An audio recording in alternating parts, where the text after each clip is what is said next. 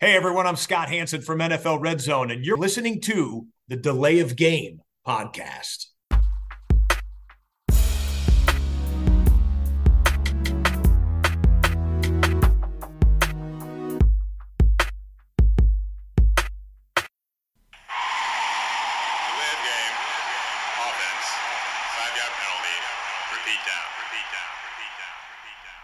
Hallo und herzlich willkommen, liebe Football-Freunde. Die Layoff Game, der Football-Podcast, meldet sich an diesem Dienstagabend. Die Saison ist vorbei, aber wir sind da. Episode 296. Und es sei auch an dieser Stelle direkt vorweggenommen, wir machen dann auch ein bisschen Off-Season, ne? aber nicht so lange wie die NFL. Wir kommen bald zurück. Äh, wie bald, müssen wir noch mal sehen. Äh, wer die Folge nämlich nicht bis zum Abspann hört, hat zumindest den Hinweis jetzt schon mal gehört. Ja, wir sprechen natürlich heute über den Super Bowl und äh, das tue ich mit dem Christian, wie immer. Hallo Christian. Hi Tobi, grüß dich. Der Christian äh, ist äh, heute äh, tatsächlich so flexibel, dass er auch äh, in einem anderen Teil der Welt äh, aufnehmen kann. Dieses Ja. fortschrittliche Internet macht es möglich. Ja, ähm, letzte Woche haben wir noch hier gesessen und ja, Kann der sagen, Küche. ich bin ja auf einem anderen Kontinent sozusagen. Ja, ne? ja, ja, ich finde, das ist immer so eine, ist immer so eine, so eine Grenze, wo zieht man die da eigentlich? Also das ist ja so, so ein bisschen weiter westlich von dir ist ja dann so eine Stadt, die ist eigentlich schon eher auch Europa oder wie ist das, ne? Ja, ja, das, da würde ich die Grenze genau ziehen. Ja. Ich bin Ja. im asiatischen Teil. Im, im das- asiatischen das- Teil, ja. Genau, das reichte. Mehr verrate ich nicht. Mehr, nee, nee, nee, wir Wir wollen können ja so ein Quiz Christians- machen und Christians gen- Einsendungen entgegennehmen. Ja, so. Christians genaue Location bleibt geheim. Sie ist ja auch sonst geheim. Äh, die Lay of Game plaudert viel aus, aber keine Adressen. Wir sagen nur so viel, er ist nicht in Japan. Ja, also so, so asiatisch ist es dann doch nicht. Ähm, und vor allen Dingen so weit. Okay, aber trotzdem, der Christian hat es äh, eingerichtet. Ähm, deswegen könnte es natürlich auch sein, dass mal hier und da vielleicht ein kleiner Tonaussetzer ist. Äh, oder möglicherweise natürlich auch bei mir. Aber ähm, das bitten wir im Vorhinein schon zu entschuldigen. So, ähm, ich habe ein Bierchen da. Der Christian, äh, glaube ich, äh, konnte das Nein. heute aus logistischen Gründen nicht einrichten. Nee, konnte ich leider nicht einrichten. Ich habe hier ein Wasser vor mir stehen. Ich muss da diesmal passen. Aber was hast du, Tobi? Ich habe gerade erstmal auch mein Wasser ausgetrunken tatsächlich, damit ich in mein Glas jetzt ein Bier einfüllen kann. Ich mache es erstmal auf. Was habe ich? Ich habe ähm, vom Kloster Andex, ja, das äh, Spezialhell. Ja, also einfach mal wieder ein, ein helles äh, irgendwo aus den südlichen Gefilden der Bundesrepublik. Und ähm, hm, vielleicht war es nicht so gut in das Glas äh, einzuschütten, wo vorher Wasser drin war, aber egal. Bier ist Bier. Und in Bier ist ja auch Wasser. Also Prost. Hm.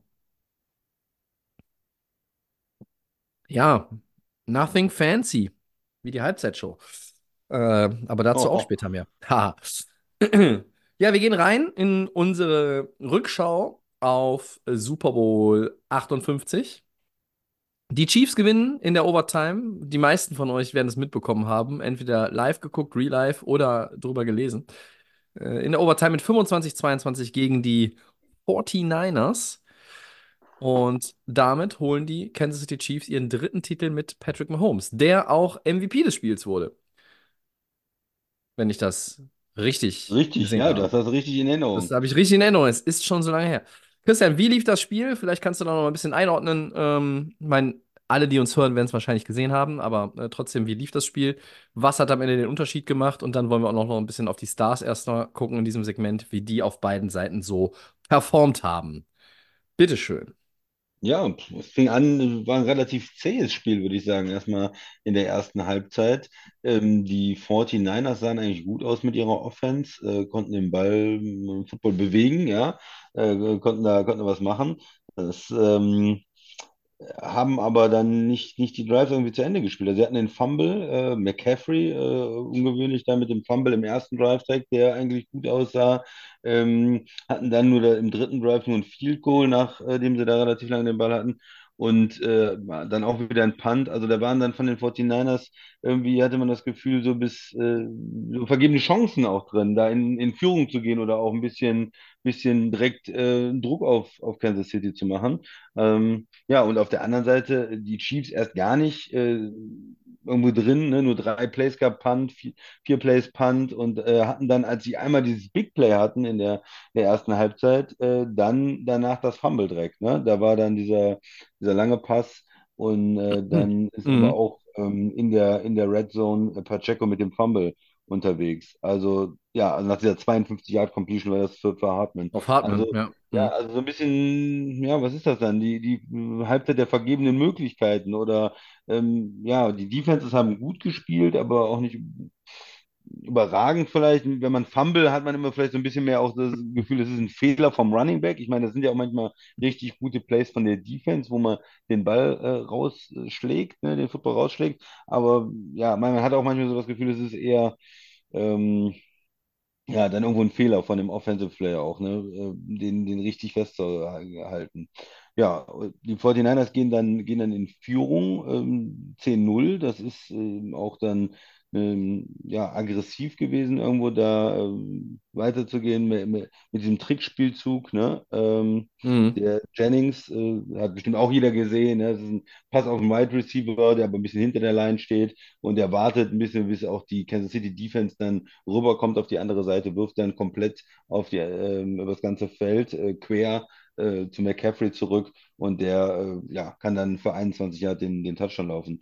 Und Kansas City kommt dann am Ende der ersten Halbzeit ins Laufen, macht ein Field Goal. Da war so ein bisschen, hätte man gedacht, sie können vielleicht auch einen Touchdown schaffen, schaffen nur das Field Goal ähm, da am Ende der Halbzeit und liegen dann äh, zur Halbzeit äh, mit 10-3 hinten.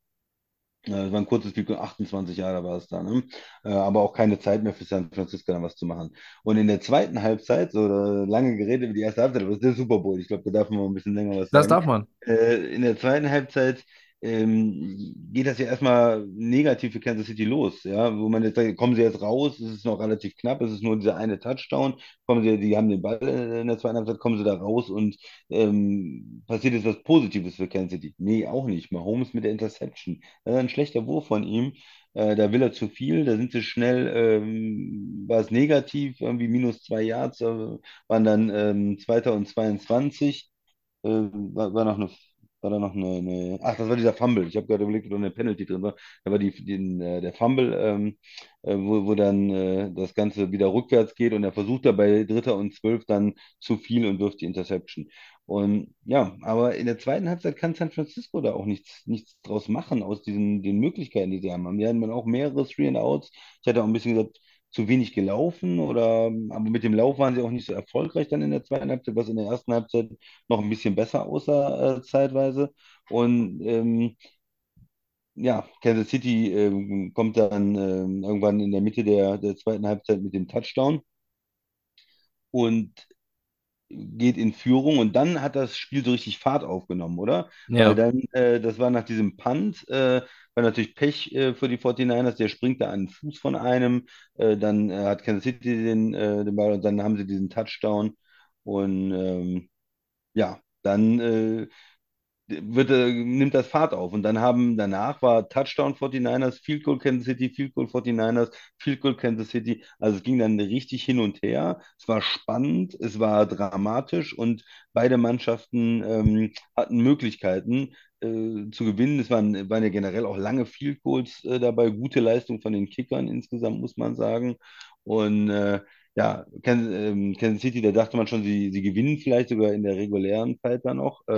Schaffen äh, nur das Field Goal äh, und das Ganze geht in Overtime, Super Bowl in Overtime, sehr, sehr spannend. Äh, was macht, was macht San Francisco? Die gewinnen den Coin Toss, die sagen, okay, wir wollen in der Offense sein, muss aber Mhm. bedenken, äh, man muss bedenken, es ist halt so mit den äh, neuen ähm, Regeln, dass jede Mannschaft den, äh, einmal die Chance hat, den ähm, Ballbesitz zu haben und ja, sie schaffen nur das Field Goal. Am Ende, sie kommen bis in die Red Zone, haben, tragen das gut vor, aber schaffen nicht den Touchdown. Und dann ist natürlich Kansas City, hat dann alle Informationen, sie wissen genau, was sie brauchen. Und ähm, sie sind dann ja nicht nur in der Lage, Richtung äh, Field Goal zu kommen, sondern äh, marschieren über das ganze Feld und äh, 75 Jahre Touchdown Mahomes äh, am Ende auf Hartman mit einem guten Play Call. Auch ist so ein, eine Geschichte wieder, was wir auch schon letztes Jahr im Super Bowl gespielt haben. Die, der Receiver kommt von außen, wie, sieht aus wie so ein ähm, Jet Sweep oder sowas, dass er hinter der Line langläuft. Er macht es aber nicht. gerade während der, wenn der Snap kommt, bricht er ab und geht wieder in die andere Richtung. Die Defense spricht sich ab, okay, der geht nach da, wir müssen unsere äh, Verantwortung ändern, ich nehme jetzt einen anderen Spieler und dann ist er auf einmal der Hartman dann frei für die ähm, paar Yards, die ihm da gefehlt haben. Das war ein relativ kurzer Touchdown. Ich gucke mal nach, äh, was war es denn hier? Drei Yards, ja, drei Yard Touchdown-Pass dann. Ähm, und ja, Mahomes schafft es wieder. Er gleicht aus in der regulären Spielzeit. Er wird heiß, wenn es drauf ankommt. Er holt einen Rückstand auf. Ähm, er macht den Touchdown, wenn, wenn sein Team ihn braucht. Wenn es drauf ankommt, kriegt San Francisco die Offense nicht vom Feld äh, ne, äh, von Kansas City. Sie schaffen es nicht, sie zu stoppen. Sie hatten Möglichkeiten, Third Down, Fourth Down sogar. Aber ja, Mahomes ist dann da, ne? Vierter und eins, entscheidende Play. Er läuft dann mal eben, äh, was sie sonst ja nicht oft machen, weil sie Angst vor Verletzungen haben. Aber dann ist halt die Möglichkeit und dann acht Yard Lauf. Das kann er natürlich auch noch. Das hat man schon fast vergessen, dass er natürlich auch ein mobiler Ja. Quarterback ist. Und ja, äh, wenn die entscheidenden Situationen äh, in dem Drive hat er einfach äh, gelöst. Ne? Dann auch bei Dritter und Eins nochmal gelaufen, keine Fehler gemacht äh, dann da am Ende und war dann doch das bisschen besser als Purdy, der nur das Field Goal hinbekommt, wobei er nah dran war. Ja, auch von Purdy keine schlechte Leistung. Ich habe gesagt, es fehlt ihm immer so ein bisschen was, finde ich, so was der, was die, ähm, man sagt also der Zip, äh, so in seinen Pässen, die sind nicht so schnell da wie bei anderen Quarterbacks. Wenn ich Mhm. manchmal sehe das also, das, wir brauchen ein bisschen, um anzukommen, ne? Ja, dem fehlt ein bisschen so die Geschwindigkeit manchmal, aber insgesamt hat er ja ein gutes Spiel gemacht. Wenn man das vorher so ähm, gesehen hätte, die Stats von ihm, hätte man gesagt, damit kann man auf jeden Fall gewinnen. Ja, 22 von 5, äh, 22, 25 am Ende der Endstand. Tobi, ich habe jetzt ganz viel schon erzählt, sag du doch mal was. Ja, gerne. Nach einem Super Bowl darf man auch immer ein bisschen länger und Ja. äh, tiefer in die Analyse dann äh, gehen. Ähm, ja, also wenn man sich das nochmal so ein bisschen anguckt, natürlich, du hast es schon gesagt, das Spiel hat dann mit zunehmender Dauer ja an, an Fahrt gewonnen, auch an, an Klasse. Fand ich Äh, schon, ja. Dramatik und Spannung war dann alles da. Ähm, es war dann schon am Anfang ein Spiel, wo halt Kansas City einfach, wie ich fand, sehr enttäuschend war. Eine Offense, die ein ganzes Jahr äh, über ihre ganze Saison über Probleme hatte. Mm, Die aber in, in so einem Super Bowl habe ich dann auch irgendwie gedacht, ja, vielleicht kriegen sie da jetzt auch nochmal noch mal die Kurve. Wenn man so Ansätze hast du halt gegen Buffalo auch gesehen gehabt und gegen Baltimore auch. Dann ist es zwischendurch auch wieder schlechter geworden. Sie haben Hm. jetzt nicht irgendwie. Tobi, darf ich direkt was einwerfen? Äh, Ja. auch Kelsey in der ersten Halbzeit äh, Ja. gar nicht da gewesen, ne? Sich Ja. ja auch aufgeregt äh, mit äh, Andy Reid da fast, äh, ihn fast umgeschubst da. Also Ja. waren auch Emotionen äh, der Kansas City Offense, weil es nicht lief. Es war viel Frust Ja. dabei, ja, genau. Äh, Und auf der anderen Seite habe ich ein 49ers-Team gesehen, das halt mit der Defense eigentlich erstmal das Spiel so ein bisschen kontrolliert hat, die aber äh, jetzt mal abgesehen von dem Touchdown-Drive, den sie hatten, äh, ja jetzt auch in der ersten Halbzeit nicht gerade so aufgetreten sind, dass man das Gefühl hatte, ähm, jeder Drive endet irgendwie in, in Punkten. Ähm, aber die Chiefs gerade zu Beginn, ne? Punt, Punt, Fumble, Punt. Im dritten Quarter da hatten sie noch den Field Goal ähm, am Ende der ersten Halbzeit, das Field Goal, und dann äh, kommen im dritten Quarter direkt die ersten beiden Drives sind Interception und Punt. Und dann bist du bei 10-6, äh, äh, oder, oder nee, du bist bei 10-3, glaube ich, stand es da. Jetzt muss ich noch mal selber Ja, gucken. 10-3 Äh, stand zur ne? Halbzeit. 10 10-3 steht es Ja. zu dem Zeitpunkt. Ähm, ja, äh, und dann bist du ähm, bei diesem, bist du bei diesem ähm, Field Goal zum 10-6. Dann hast du das Gefühl, ja, die pirschen sich jetzt irgendwie langsam ran. Äh, und dann ist vielleicht tatsächlich dieser Turning Point, dieser Muffed Punt, ja, der da dem 49ers-Spieler an, Ja. an den Fuß springt. Und dann ist es ein Play, ja, vier, ein Play, 16 Yards, vier Sekunden. Bumm, die brauchen vier Sekunden. Und dann ist es tatsächlich Marcus Waldes Scantling, einer dieser viel gescholtenen, äh, und damit sind die Chiefs vorne. Und manchmal ist es im Sport ja schon was Verrücktes. Es gibt viele Teams und oder auch Spieler in Einzelsportarten, die dieses äh, von hinten, ähm, die haben auch irgendwie eine besondere mentale Stärke, dass ihnen das nichts ausmacht. Ja? Also erst am Ende quasi äh, die, die Nase nach vorne zu schieben und zu sagen, so, jetzt sind wir aber vorne.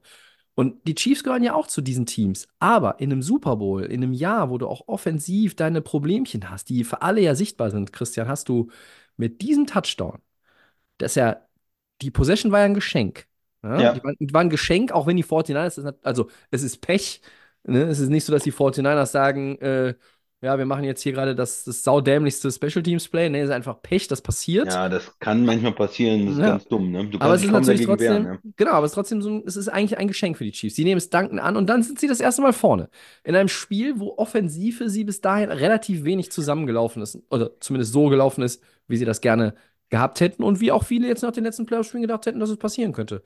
Oder würde sogar. Und dann sind sie das erste Mal 13-10 vorne. Und wenn du dann in diesem Spiel, Super Bowl, auf die Anzeigetafel guckst und du siehst, ah ja, wenn jetzt Schluss wäre, ja, gut, wir wissen, da wird die Uhr bis zum Ende runtergespielt. Das ist genau wie beim Fußball. Dann denkst du auch, ach, Schiri, pfeift doch jetzt ab. Aber es macht was mit dir. Es macht auch etwas mit so einem mental stabilen Team, auch wenn du Mahomes und Reed und wie sie alle heißen, Kelsey und alle, viele in diesem Team sind auch schon ein, zwei, jetzt zum dritten, was weiß ich, mal, vierten Mal sogar vielleicht schon im Super Bowl dabei gewesen.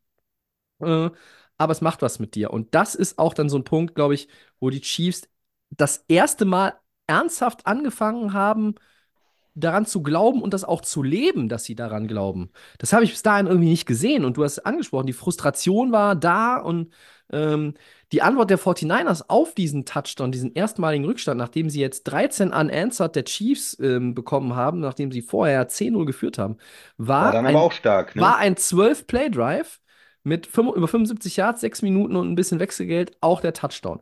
Und das ist auch ein kleiner Punkt, der hätte diese ganze Dynamik in der zweiten Halbzeit ja auch nochmal verändert. Wo geht man aufs Field Goal? Wo sagt man, ja, wir nehmen jetzt das Field Goal? Wo Mhm. müssen wir den vierten Versuch eher ausspielen? Äh, wo müssen wir beim dritten Versuch aggressiver sind? Wenn Jake Moody's Extrapunkt nicht geblockt wird, reden wir hier über ein 17-13. So, die ganze Dynamik dahinter kann genauso laufen oder Ja. kann ähnlich sein oder komplett anders sein. Das ist ja Kaffeesatzleserei. Aber äh, dann gleichen die Chiefs aus, 16-16, und die fühlen sich Darf auch ich- wieder erstmal gut. Ja, So, darf ich ja. nur noch mal eine, eine Sache zu dem Touchdown von den 49ers sagen?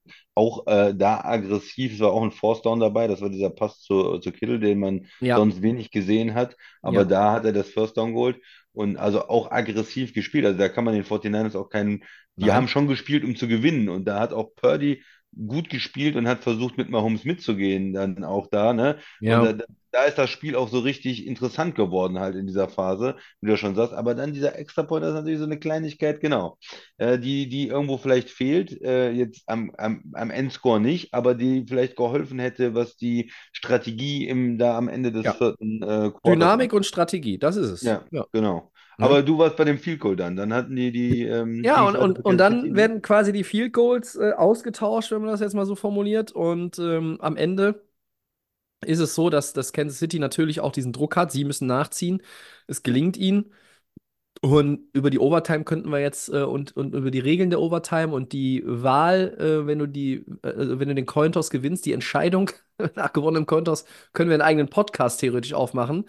Aber natürlich sagen jetzt hinterher einige, naja, dann ist es doch eigentlich Quatsch, in der Overtime, in einem Playoff-Spiel, wo du weißt, dass selbst in dem ersten Drive ein Touchdown das Spiel nicht zumacht, weil der Gegner anders als in der Regular Season auch bei einem Touchdown nochmal an den Ball käme, äh, entscheiden sie sich dafür, den Ball haben zu wollen. Und da haben natürlich viele hinterher gesagt, na warum? Andersrum ist doch, wäre es doch vielleicht besser gewesen.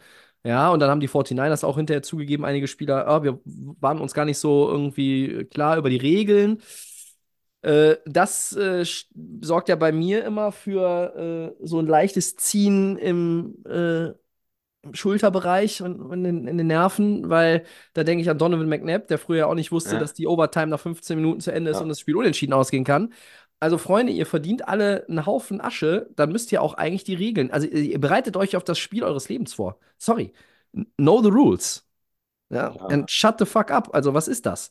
So, aber. man muss, ähm, man muss aber zur Verteidigung dazu sagen, dass auch die Overtime-Regeln über die Jahre immer mal geändert worden sind. Das ist richtig. diese, ja. diese Playoff-Overtime-Regeln ja nochmal anders sind. Und dann ist es natürlich so, äh, bezüglich der Strategie, man hat einfach nicht so viele ähm, Datenpunkte oder so. Man, man hat das nicht so oft gesehen Ja. und man kann jetzt darüber streiten. Also ich finde den Punkt richtig. Ich glaube auch, es ist dann in dem Fall immer besser, man hat als Zweiter ähm, die, die Möglichkeit, die Possession sozusagen, weil man dann reagieren kann. Man hat alle Informationen. Die Chiefs sind ja auch bei 14 und 1 ge dafür gegangen, weil sie wussten, äh, sonst haben wir jetzt hier verloren. Wir müssen jetzt. Äh, Man weiß auch, ob man einen Touchdown braucht. Man kann auch, wenn der andere einen Touchdown macht, mit der Two-Point versuchen zu gewinnen. Also Ja. da sehe ich auch Vorteile. Äh, Jetzt war die Argumentation auch von Kyle Shanahan. Ich hatte mich äh, auch damit ein bisschen beschäftigt. Er hat gesagt, na ja, so, wenn wir als erstes nehmen und wir machen Field Goal und die machen auch ein Field Goal, dann haben wir als drittes die Möglichkeit, mit nur einem Field Goal zu gewinnen oder Touchdown, Touchdown und dann haben wir die Möglichkeit, mit einem Field Goal zu gewinnen. Also wenn du als erster nimmst, Ja, dann eventuell der dritte halt, ne? Weil wenn Ja, beide scoren ja, oder beide nur ein Field Goal also haben. Äh, da, dagegen spricht natürlich das, also wenn beide einen Touchdown machen, dann versucht der andere vielleicht mit einem Field, mit, einem, mit der Two-Point dann zu gewinnen. Aber Mhm. es sind natürlich auch wenig Sachen. Dann kommt noch dazu, äh, die 49ers hatten natürlich viel die Defense gespielt in der zweiten Halbzeit und, und Kansas City ähm, Mhm. hatte da auch gerade kurz vor dem Ende äh, ja den, den Ball und hatte nochmal einen langen Drive, oder lang, okay, aber äh, sieben, ähm, das war der, Moment, welcher Drive war das jetzt? War das der sieben Plays und 40 hier? Nee, wie viel hatte der? Ah, Also sie hatten einmal den mit, mit Äh, 12 Plays und 69, elf- am Ende waren es auch nochmal und 11 Plays und 64. 64. Ja, genau. Und davor 12 und 69. Und dazwischen war, war der 49ers Drive und dann 11 und, und 64, genau. Also das heißt, die hatten da zwei lange Drives. Man hatte schon vielleicht das Gefühl, man äh, gibt der Defense auch äh, eventuell dadurch natürlich ein bisschen Zeit, sich auszuruhen, ne? Ja. Weil beide Defenses äh, im vierten Quarter dann nicht mehr so gut aussahen.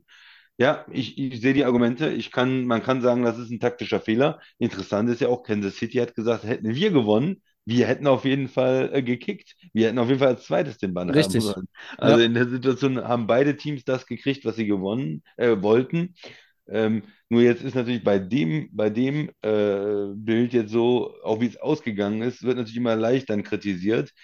Hätte man die Entscheidung auch kritisiert, wenn jetzt äh, Kansas City ähm, dann äh, gescheitert wäre äh, in ihrem Drive und man hat gesagt, siehste, man legt vor mit dem Field Goal, nimmt die sichere Sache und äh, äh, bei, bei Vierter und Eins äh, ist ein anderes Play Calling und das funktioniert nicht, ne? Mhm. Ein anderer Play Call, so.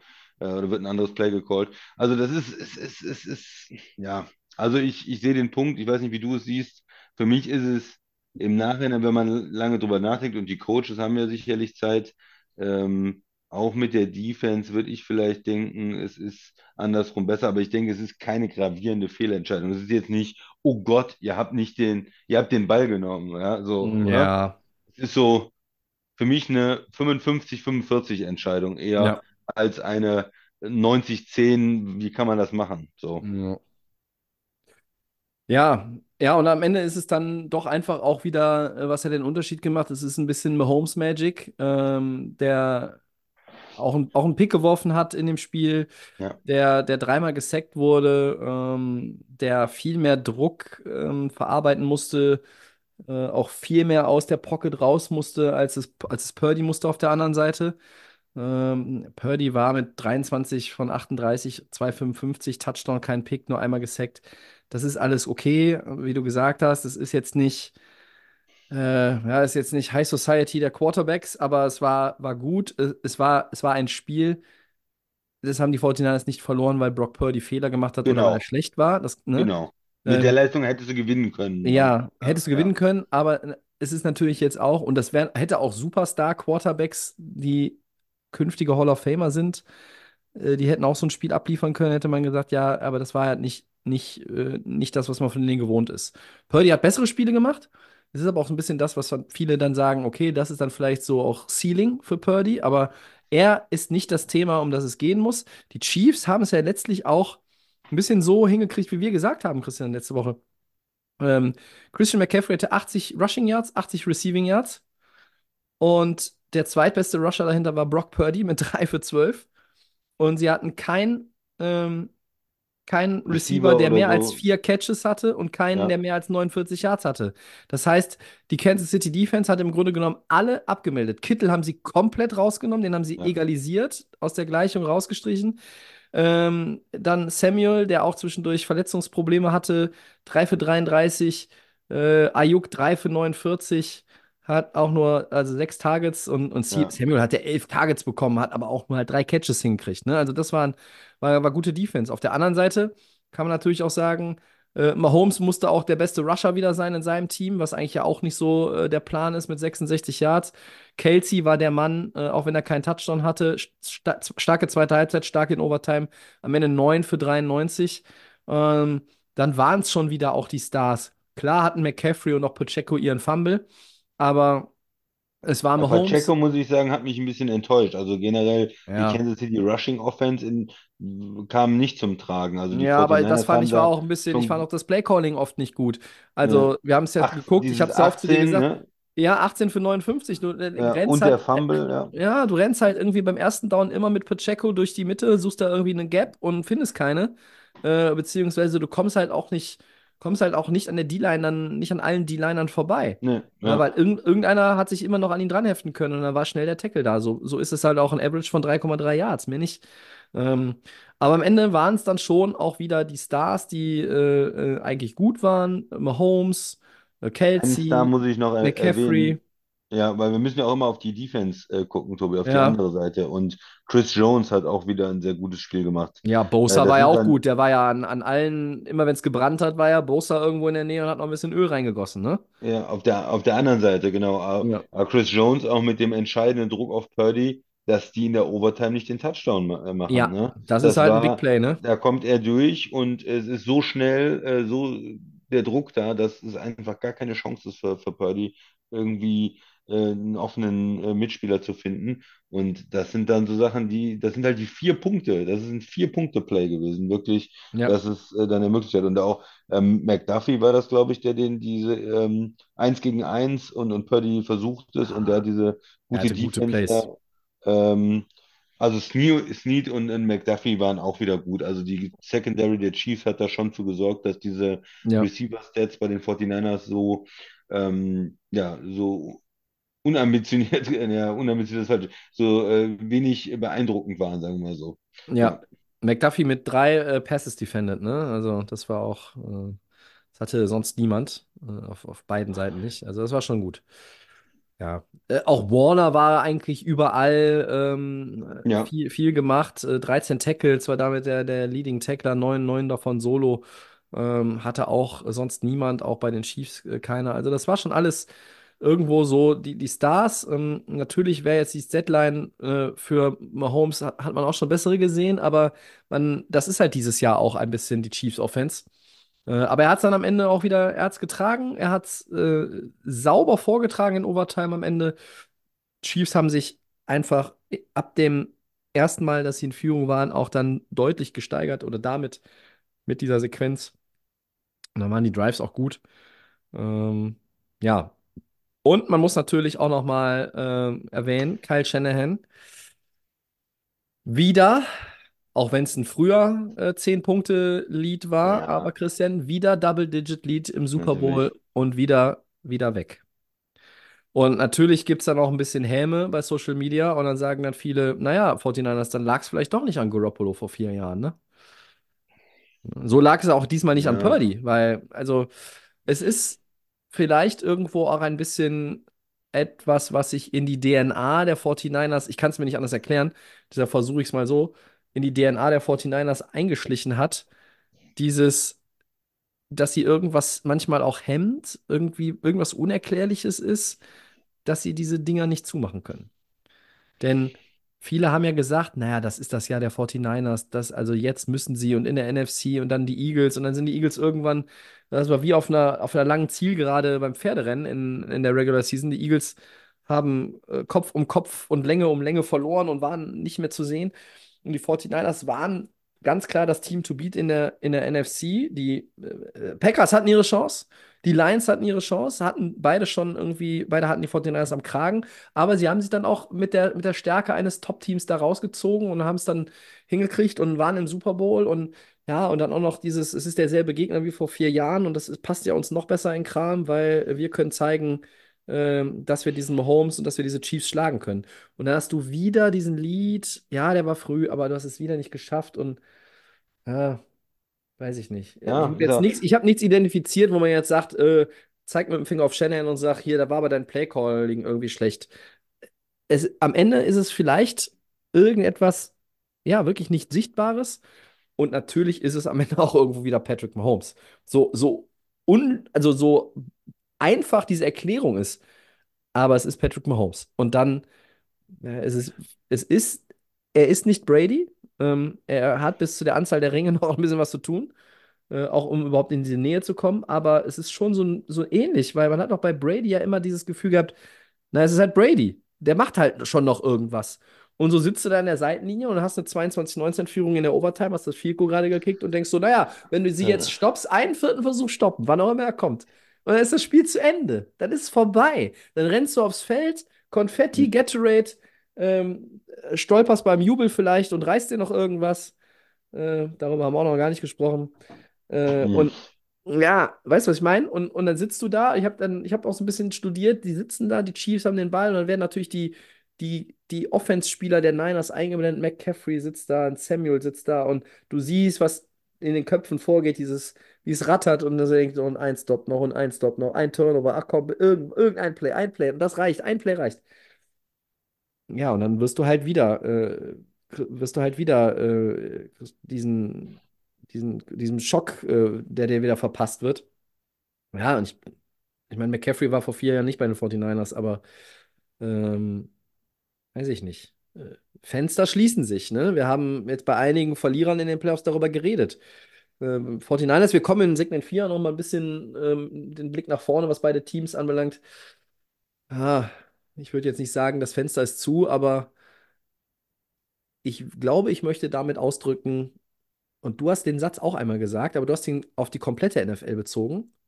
Eigentlich war es lange nicht so leicht wie in diesem Jahr. Ja, und für die 49ers wär's, hatte man das Gefühl, es ist so dieses Jahr, ne? Ja. Äh, es gibt halt nicht unendlich dieser Chancen. Und das ist das, äh, und wenn man da ein paar Mal scheitert, die 49ers sind jetzt irgendwie mit dieser, äh, in diesem, ja, du hast den Trainer als prägende Figur, und der ist ja eine prägende Figur äh, genannt in dieser Kyle Shanahan-Ära. Äh, bei den 49ers sind sie jetzt immer mal wieder gescheitert, ne? Zweimal im Super Bowl, sind auch in den NFC Championship Games gescheitert und ja, Aber Christian, haben sie haben- so Sie die haben- Rolle des tragischen Verlierers eingenommen. Ja. gesagt, das ist irgendwas Psychologisches oder so. Ich weiß nicht. Es ist natürlich auch so, dass äh, auf der einen Seite seine größte Stärke ist seine größte Schwäche, habe ich manchmal das Gefühl. Die größte Stärke ist ja, dass äh, dieses Offensive-System auch ohne einen einen Superstar-Quarterback auskommt und man mit dem extrem erfolgreich sein kann, bis in den Super Bowl. Aber er hat halt noch nicht bewiesen, dass man damit auch den Super Bowl gewinnen kann. Und äh, bei den Rams war es ja ehrlich, man konnte auch mit, mit, mit ähnlich, also äh, man konnte mit einem Goff äh, den Super Bowl dann doch am Ende nicht gewinnen, da fehlt dann was. Und mit dem Mhm. Stafford hat man es geschafft. Äh, ja, äh, kann man, ich will damit nicht sagen, dass man mit Brock Purdy den Super Bowl nicht gewinnen kann. Vielleicht wird das äh, nächstes Jahr passieren. Die 49ers sind weiter bei den Quoten einer der Favoriten, Mhm. der Favorit auf den Super Bowl, vielleicht der NFC-Favorit, weil sie ja auch eine Menge zurückbringen. Klar, man muss dann immer gucken, was ist Salary Cap, wie kann man so Teams zusammenhalten. Ich hatte schon gesagt, Ja. ihnen fehlen ja ein paar First-Round-Picks aus diesem ähm, Desaster von Quarterback-Trade, den sie gemacht haben. Aber ja, er konnte es bis jetzt einfach nicht zeigen. Und ganz am Ende in Overtime, da denkt man sich halt dann schon, es ist schon schön, wenn man Patrick Mahomes als seinen Quarterback hat. Und äh, aber ich, ja, womit sich die 49ers und vielleicht auch äh, Kyle Shanahan dann trösten kann, ist, äh, es geht ja nicht nur ihm so. Den Bills geht es ja genauso. Im Prinzip nur nicht im Super Bowl, nicht ganz so erfolgreich, aber da ist es seit Jahren dasselbe. Wir kommen irgendwie nicht an Kansas City vorbei. Und dieses Jahr wäre es doch das Jahr gewesen. Und die sehen so verwundbar aus. Und man hat es Ja. wieder nicht geschafft. Und zu Hause nicht geschafft und auswärts nicht geschafft. Und ich als, als Packers-Fan kann das ja auch irgendwo nachvollziehen. Die hatten ja auch mit der, äh, nach dem Super Bowl-Sieg dann viele Jahre gute Teams, Rodgers, und dieses Jahr sieht so aus, und nee, nächstes Jahr, wir müssen nur an denen vorbei oder wir müssen nur das Heimspiel kriegen und dann hat man zu Hause Mhm. verloren oder äh, man muss irgendwie die Defense verbessern oder aber es hat nie wieder in den Super Bowl gereicht und es ist verdammt schwer, den zu gewinnen. Und vor allen Dingen, wenn man jetzt wieder so eine Situation hat, dass man einfach ein Team mit einem Quarterback hat, ähm, ja, das irgendwo überragend ist. Und da sprechen wir vielleicht gleich im zweiten Teil nochmal ein bisschen drüber. Ja, das werden wir tun. Ähm, ja, es ist, es ist halt schon so, ich meine, ich habe das, es, es fällt, fällt mir natürlich jetzt auch, kann man jetzt auch argumentieren, äh, 49ers-Fans, die sagen, ja, der Tobi äh, kotzt immer über die ab und jetzt fällt ihm das leicht zu sagen, weil die Chiefs das Ding gewonnen haben. Aber es ist tatsächlich äh, ein Stück, ein Stück weit so, ähm, äh, sie haben ja dann schon, also auch einzelne, einzelne gerade einzelne Leute einfach auch, äh, weiß ich nicht, aus dem, oder Spieler aus dem Team vor allen Dingen, mir dann schon noch in dem Moment, in den Minuten danach schon noch ein bisschen leid getan. Also wenn ich halt einen Typen wie George Kittle sehe, denke ich so, ja, also, ne, das hätte es dann auch mal verdient, ne? Oder, Ja. ähm, oder ein Christian McCaffrey, der war jetzt vor vier Jahren nicht dabei, eben schon mal gesagt, und Brock Purdy war da auch nicht der Quarterback. Ähm, dann, es gibt halt schon dann auch, auch Leute, auch so ein Trent Williams, da denkt er, oh, äh, ja, also die hätten ja irgendwie dann auch mal diesen Ring verdient. Aber das sagen wir schon seit sechs Jahren in unserem Podcast. Es ist so schwer, einen Ring zu gewinnen. Es ist so schwer, es kommen nur wenige Quarterbacks in den Genuss einmal oder überhaupt und noch weniger natürlich ihn mehr als einmal zu gewinnen, den Super Bowl. Es ist ultra schwierig. Ähm, ja, es ist ultra schwierig, den Titel zu verteidigen. Das haben wir jetzt das erste Mal seit 19 Jahren, dass die Chiefs äh, ein, äh, ein, ein, zum Back-to-Back-Champion geworden sind. Ja.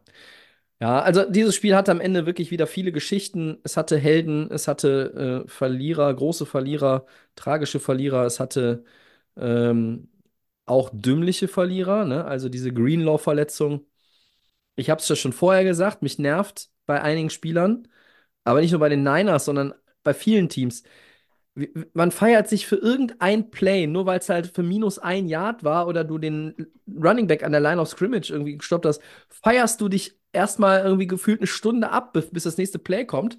Äh, und dann feierst du am, an der Seitenlinie irgendwie ab und, und machst da irgendwie einen auf HB-Männchen und dann rutschst du da weg oder knickst weg und dann hast du dir die Achillessehne gerissen. Und dann bist Ja, du raus. Moment, Moment, so war es ja jetzt nicht. Er hat ja jetzt nicht sein eigenes Play gefeiert, ne? Nee, er, aber er, er hat ja die, hat ja die, äh, hat ja die Kollegen quasi gefeiert und wollte aufs Feld rennen. So. Ja, ja, oder er war zu, zu excited, würde ich sagen. Ja, ja, ja, so, aber das ist ja, das hat ja. Ja. schon auch damit zu tun. Also, ich meine, das, also mich stört auf der einen Seite immer dieses, äh, dieses übertriebene Feiern eines einzelnen Plays, wo ich jetzt denke, ja, okay, toll, ein Tackle for Loss für minus zwei, aber es ist halt jetzt 2012. Ähm, er ist jetzt noch nicht irgendwie den, das Fourth Down irgendwie gerade gestoppt. Äh, und dann äh, genau solche Leute, ähm, denen passiert dann in dem Fall Greenlaw, äh, passiert dann halt sowas Dummes. Und dann denke ich dann auch, ja, Kollege, also, ne, mal vielleicht ein bisschen, bisschen rausnehmen. ja, ein bisschen weniger rumhampeln, auf gut Deutsch gesagt. Also, du kannst ja auch nicht ein, äh, es ist, es ist ja irgendwo äh, auch irgendwie eine, eine tragische Episode dieses Super Bowls, aber es ist halt auch irgendwo auch, wo ich, wo ich sage, ja, sorry, äh, hält sich dann mein Mitleid in Grenzen. Also, aber auch das ist ein Faktor gewesen, äh, Christian Greenlaw raus aus dem Spiel. Wie wäre es gelaufen, wenn er äh, die ganze Zeit drin gewesen wäre? Ja. Hm. Ja, also weiß man nicht, was passiert wäre. War, glaube ich, schon ein, ein, äh, eine absolute Schwächung. Äh, ja, passieren, passieren natürlich solche äh, blöden Sachen, aber das war, ich habe ja auch dabei gesagt, Mensch, ich würde auch als Coach, weil so ärgerlich. Solche, und es ist für den Spieler so unglaublich ärgerlich, sich so eine schwere Verletzung zu holen, wenn es gar kein, gar kein Football-Play ist sozusagen. Die machen ja Ja. so viele verschiedene gefährliche Aktionen äh, und dann verletzt man sich bei sowas. Ja, absolut frustrierend. Ähm, ja, tut mir für ihn leid, aber ja, wie das, was mit dem Spiel gewesen wäre danach, weiß man natürlich nicht. Ich habe jetzt nicht gesehen unbedingt, dass Kansas City nur Linebacker attackiert hat. Pacheco hat danach nicht riesig viel gemacht. Ich meine, das Nee. muss, müsste man sich nochmal dann genau angucken, ob es irgendwelche Änderungen dann auch gab, was Kansas City gemacht hat. Aber ich hatte eigentlich das Gefühl, dass der, der Burks, der da gespielt hat, dann als Linebacker auch seine Sache ganz gut gemacht hat. Ähm, ich, ich, ja, ich hatte jetzt nicht direkt das Gefühl, dass es spielentscheidend auf dem Platz war, aber es war eine unglaublich blöde Sache und es hat natürlich ähm, den 49ers auf keinen Fall geholfen in irgendeiner Form. Ja. Gut, So, jetzt haben wir weiter. ganz viel über das Spiel geredet und Ja. machen mal, äh, rücken mal vom sportlichen Geschehen für einen Moment ab. Genau, Segment 3 ist äh, Halb Halbzeitshow, Halftime-Show. Ähm, unsere Meinung, Tobi, was war da los? Ascha, war es gut? Die Werbung? Ja, fangen wir mal mit der Halftime-Show an. Äh, ich finde, die war definitiv besser als vor einem Jahr mit Rihanna. Ich habe äh, Rankings jetzt nochmal gesehen, wo äh, die Usher Halftime-Show schon mit eingepflegt war. Ähm, natürlich, äh, je nachdem, wer das Ranking macht, wird auch der Fokus auf äh, andere Dinge gelegt, den Showfaktor, die Star Power äh, oder die Musik oder wie gewichtet man. Da habe ich tatsächlich auch Ascher relativ weit oben äh, angesiedelt gesehen bei einigen, aber ähm, ich würde ihn jetzt, also für mich war es jetzt keine Top 5 äh, und ich rede bei solchen Rankings tatsächlich nur immer über, über die, äh, die ich auch tatsächlich selber am Fernsehen oder live gesehen habe äh, und nicht irgendwas von äh, 1991 mit Prince. Da habe ich noch kein Football geguckt. Die gilt bis heute ja sowieso für viele äh, Musik- und auch Football-Fans als die beste Halftime-Show ever. Andere würden vielleicht auch, aber die meisten sagen halt Prince. Ne?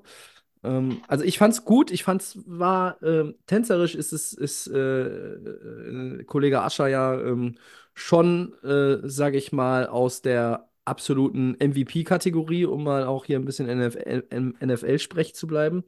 Ähm, es ist schwierig, so zu tanzen und dann gleichzeitig auch noch sauber zu singen. Ähm, das war dann eher so semi, aber das ist auch irgendwo erwartbar, wenn man da ein bisschen äh, drauf achtet. Ähm, ja, au aufwendige Choreografien, viele Tänzer, fand ich positiv. Äh, Star Power, aber auch so ein bisschen die erwartbare Star Power. Alicia Keys war ja angekündigt, das Lied mit Alicia Keys war ja von den beiden mal. Naja, und Lil Jon und äh, Ludacris gehören halt äh, zu dem, zu dem, äh, zu dem Closing-Song, also zu Yeah. Ähm, aber cool, dass sie halt alle dabei waren, ne? Ich habe es auch schon mal gesagt, irgendwie am Sonntag, der ähm, der Artist, der für die Halbzeitshow äh, gebucht ist, also der, der die macht, der da im Spotlight, der, der muss es ja nicht teilen, das Spotlight. So. Er hat ja schon auch ein bisschen kreativen Input äh, und muss sich nicht alles von früher Pepsi oder jetzt Apple, Apple Music vorschreiben lassen, sondern er kann ja sagen, ja, also Alicia Keys, ja, klar kann ich hier My Boo irgendwie einstreuen, aber äh, dann spielen wir doch die vom Band ein. So, ne? Also das, das kann man ja machen. Ähm, und ich fand's gut. Ähm, aber wie gesagt, für mich keine Top 5.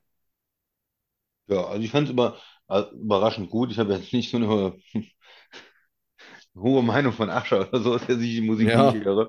Aber es, ähm, es, es war ganz unterhaltsam. So, ich fand das mit den Tänzern gut gemacht, so die Performance insgesamt äh, gut gemacht äh, im Vergleich zu anderen Super Bowls. Ich fand auch am Anfang die Musik, also der, der, der Gesang war nicht, nicht ganz sauber. Ich weiß nicht, ob das auch ein bisschen technische Probleme war oder mit dem Mikrofon. Als er dann zu einem anderen Mikrofon gewechselt ist, also er hatte dann irgendwann Mhm. eins in der Hand, meine ich, dann war es wieder Ja. wesentlich, äh, wesentlich besser.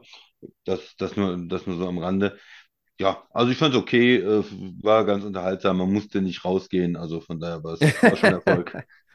Ja, das stimmt. Also, Meine Erwartungen waren da auch nicht so hoch an Ascher vielleicht. ja, ich hatte jetzt, ich hatte jetzt auch nicht die Riesenerwartung, aber ähm, also mein, meine persönliche Highlight-Halbzeitshow ist natürlich die mit den äh, Hip-Hop All-Stars gewesen in LA, also mit Dr. Dre und Snoop Dogg und Eminem, Mary J. Blige dazu, 50 Cent, äh, Kendrick Lamar. Das war schon, die ist äh, in, in, in jeder Top 5, die ich machen würde, wär, wären die drin und wahrscheinlich auch auf die Eins. Ähm, ich fand Beyoncé, die damals noch quasi so eine Destiny's Child Reunion gemacht hat, geil. Ich fand 2009 auch Bruce Springsteen echt cool, weil ich Bruce Springsteen und diese E Street Band, das ist halt einfach geile Musik. Katy Perry mit dem riesen Holzpferd oder was es da war, ne? Ähm, das war auch geil. Äh, U2 fand ich damals auch ganz gut. Und äh, jetzt zähle ich zwar noch eine sechste auf, aber ähm, Shakira und Jennifer Lopez ähm, in Miami, das war auch ziemlich gut. Äh, ja, also von den, von den sechs äh, kann man sich jetzt fünf aussuchen. Äh, ich habe jetzt sogar sechs aufgeschrieben, aber wie gesagt, Ascha, ich fand es nicht so schlecht, aber äh, wird jetzt nicht ganz oben angesiedelt bei mir. Und wie war es äh, mit der Werbung für dich, Tobi? Ja, also ich, ich glaube, State Farm mit Arnold Schwarzenegger, Christian, war auch dein Ja, Favorit, war mein, mein Favorit, fand ich ziemlich witzig, ja. Weil er einfach sich natürlich auch da ganz locker über sich selbst lustig macht Ja, ja, ja. so. Also es waren Ja, eigentlich kaum Werbespots, wo jetzt nicht irgendwie Star Power dabei war, ne? In einem tauchten dann plötzlich die Beckhams auf, in einem anderen bei Uber Eats, den fand ich auch ganz nett mit Jennifer Aniston, David Schwimmer, da waren ja noch mehr Stars drin. Ähm, aber State Farm mit Schwarzenegger, Like a Good Neighbor, das war schon äh, absolute Fünf-Sterne-Unterhaltung, was, was Commercials anbelangt. Äh, Dunkin' Donuts fand ich auch noch ganz, ganz cool mit Ben Affleck, J-Lo, Brady war da drin, Matt Damon. Ähm, weiß nicht, habe ich bestimmt irgendjemand vergessen. Das fand ich auch ganz witzig da mit dieser Performance. Ähm, ja, den fand ich auch ganz cool, aber mein Favorit auf jeden Fall ist State Farm, Schwarzenegger. Es gab auch irgendwie komische, also irgendwie diese mit der Mayonnaise und der Katze, die gingen mir irgendwie auf den Sack. Äh, ich glaube, die fandest du auch nicht so toll. Äh, ich fand auch das mit Volkswagen ganz cool, weil es so irgendwie mit dieser Produktion von dem ersten Käfer und dann so die Evolution, da hatte ich irgendwie gedacht, äh, tatsächlich, äh, Volkswagen legt nochmal irgendwie so ein, zum zehnten Mal irgendwie eine Art New Beetle auf, aber das war dann eher nur so eine Zeitreise. Fand ich auch noch ganz nett. Ja. Mhm. Aber ja, State Farm war wirklich mein Favorit und Aber, Christians auch. genau. Insgesamt kann man auch sagen, es waren einfach extrem viele ähm, Stars und Schauspieler dieses Unfassbar. Mal, hatte ich das Unfassbar viele Gefühl. Ne? Also da wirklich jeder, äh, sonst war es ja schon mal kreative Sachen, aber dann auch Ja. eher lustige Sachen oder ähm, irgendwas mit Tieren oder was. Aber diesmal war Stars, äh, war, war das Thema der Stunde so ungefähr. Ja, so ist es. Dann können wir doch Segment Gut. 3 schon wieder zumachen, oder? Ja, gehen wir weiter. Super Bowl in Segment 4, Super Bowl 58, das äh, Nachbeben sozusagen. Äh, Wie geht's weiter bei den Chiefs und 49ers? Worauf liegt oder sollte der Fokus in der Offseason liegen bei beiden? Und ähm, ja, die, die Zukunft generell, wie sieht sie aus? Und ähm, dann stellen wir noch gleich die Frage, die sich natürlich jetzt stellt. Sind die Chiefs auf dem Weg zur Dynastie? Äh, vielleicht fangen wir erstmal an mit dem, wie es unmittelbar weitergeht. Ja, also bei, bei den ähm, Chiefs äh, sieht es ja erstmal gut aus. Ne? Du, du hast ja einen Quarterback auf Jahre, du hast einen Coach, der weitermacht anscheinend. Ich habe noch nichts gehört, dass er aufhören will. Ähm, du mu musst dir natürlich irgendwie in der Offense ein paar Gedanken machen. Also Kelsey wird nicht jünger und mit den Wide Receivers, die man jetzt dieses Jahr hatte, Mhm. äh, sollte man vielleicht äh, nicht unbedingt nochmal reingehen. Die O-Line, die Tackle-Situation, da haben sie eigentlich in den letzten Jahren immer mal was gemacht, aber da muss, muss auch was gemacht werden. Aber insgesamt, du hast eine gute junge Defense, du hast da viele Impact-Player. Wir haben äh, McDuffie gesagt, die Secondary insgesamt, äh, Mhm. Karlaftis gibt es auch. Ähm, ja, und ich würde versuchen, irgendwie mit Chris Jones da weiterzukommen. Wenn er wirklich äh, geht, dann ist das natürlich ein herber Verlust. Das, man hat es auch wieder gesehen, das ist ein Impact-Player. Da muss man natürlich schauen, äh, ja, was für einen Vertrag äh, kann man ihm anbieten, wie kann man da vielleicht übereinkommen. Ne, du, du erinnerst dich, vor der Saison war der ja schon der Arthur, er hat das erste Spiel verpasst, die haben ja nochmal ein bisschen Ja, restrukturiert. richtig. Und äh, Chris Jones ist also jemand, äh, Top ähm, Defensive Liner, den man irgendwie halten muss. Aber insgesamt habe ich nicht das Gefühl, dass diese Truppe ähm, auseinanderfällt. Die haben gut gedraftet, die haben einen interessanten junge Spieler und die haben Holmes und, und, und Reed, das ist das Allerwichtigste.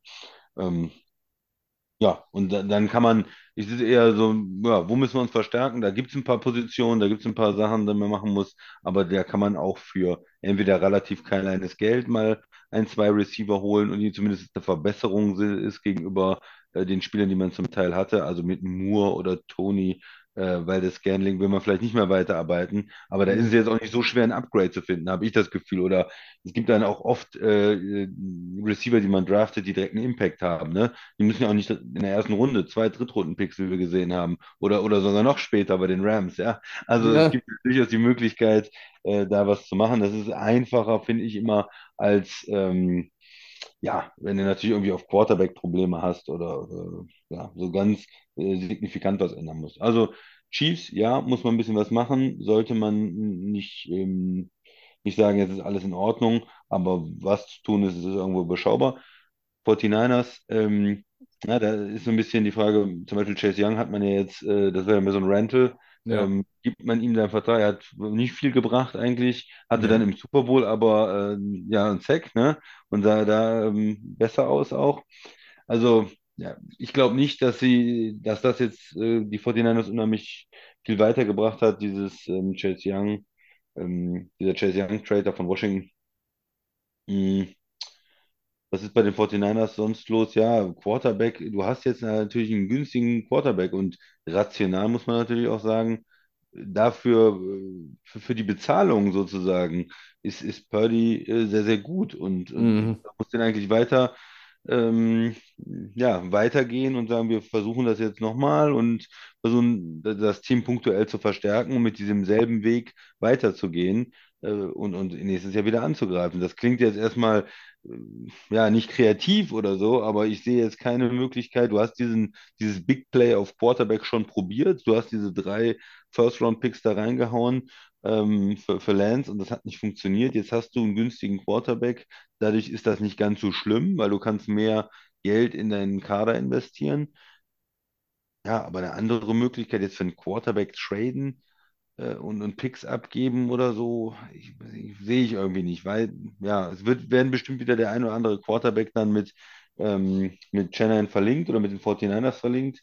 Ähm, aber ich glaube, eigentlich ist die beste Chance, weil wenn der Quarterback dann äh, zwischen 30 und 60 Millionen kostet im Jahr, ist es, glaube ich, noch schwieriger zu gewinnen, weil es einen richtigen Top-Quarterback wird man ja auch nicht bekommen. Und die sind ja normalerweise nicht verfügbar.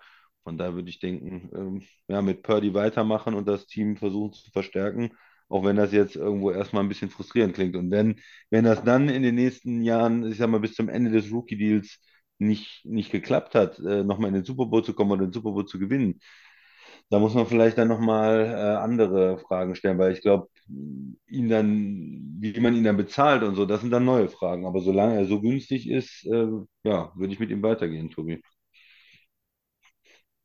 Ja, Er war ja auch ähm, richtig gut, er war ja in der MVP-Diskussion. Ne? ja, ja, ja, gene- ja, der- diese MVP-Diskussion, das war, hm, okay, da kommen wir nachher nochmal zu. Das ist auch eine Ja, komische, komische Geschichte dieses Jahr, aber dafür konnte Brock Purdy nichts, dass das eine komische Geschichte war. Mm, Man muss natürlich immer ein bisschen gucken, ähm, Free Agents, äh, wer wird Free Agents und wo sind deine brennenden äh, Lücken oder, oder die Positionen, die du dringend verbessern musst. Und ich fange mal mit den 49ers an. Ähm, Gregory, ähm, einer, der äh, viel, viel suspendiert und viel, äh, ja, irgendwie äh, schon out of the league war gefühlt, den den hatten sie jetzt im Team, der wird ein Free Agent. Chase Young hast du angesprochen. Javon Kinlaw ist ein Free Agent. Mm, Dann natürlich auch noch so Leute wie jetzt irgendwo ein Logan Ryan, den du günstig hattest als Corner, ein Jennings, ein McLeod, das sind Receiver, die jetzt nicht irgendwie oberste Kategorie sind, aber die natürlich auch irgendwo eine Rolle haben. Ähm, ja, Feliciano, der Center, ne, ist auch 32, muss man mal gucken. Also es ist schon auch ein bisschen natürlich die Frage, wie man das verteilt, das Geld, wie viel man frei bekommt, wie viel man vielleicht auch wieder umstrukturieren kann. Aber du hast äh, 24, hast du Trent Williams mit einem Capit von 31 Millionen, Debo hat 28 Millionen, Eric Armstead hat 28 Millionen, Fred Warner hat ein Capit von 24 Millionen, Kittel hat 21 Millionen. Ähm, und dann hast du mit Javarius Ward, Hargrave, Bosa, CMC und Ayuk nochmal fünf Leute, die nördlich von 14 Millionen Capit haben. Das ist schon auch eine Menge Holz. Ähm, du beschreibst die San Francisco 49ers ja auch immer als so ein Team, das äh, eigentlich sehr top-heavy unterwegs war. Von dem Personal her ist es ja auch. Äh, und da muss man mal schauen, wie sich das, wie sich das verändert. Ähm, grundsätzlich, dass, wenn Purdy so weiterspielt und auf dem Vertrag, so hast du gesagt, dann gibt einem das die Möglichkeit, äh, auch andere Leute erstmal jetzt noch zu bezahlen und dann zu schauen.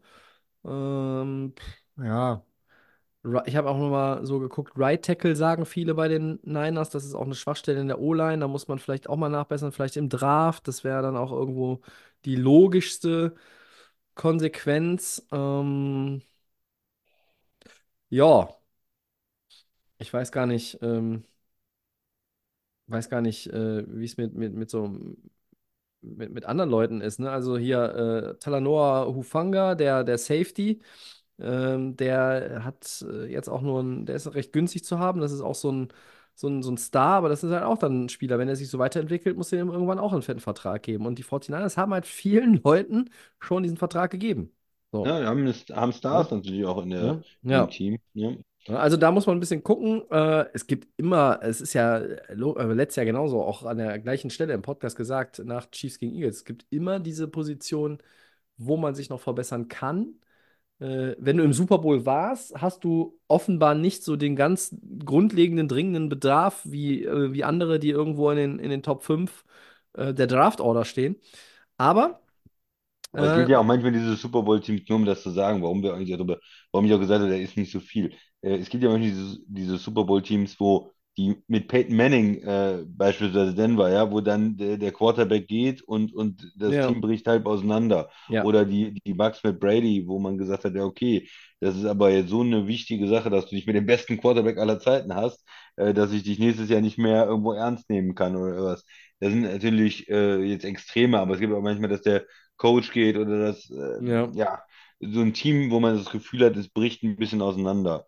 Ähm, ja, das nur mal so, ne? Das siehst du aber auch nicht bei den 49ers, ne? Das ist ein Sehe ich, sehe ich nicht, aber ja, Salary Cap Situation vielleicht, Ja. weil viele Stars. bisschen Der. Quarterback Ja. ist noch günstig, der Ja. spielt ja auch noch mal nächstes Jahr günstig. Danach muss man erst vielleicht gucken, ähm, weil ich glaube, nach dem dritten Jahr äh, können sie ja dann äh, eine, eine Vertragsverlängerung auch starten. Also er wird ja wahrscheinlich nicht das vierte Jahr mit so wenig Geld äh, spielen, aber man kann sich ihn zumindest jetzt noch mal weiter angucken.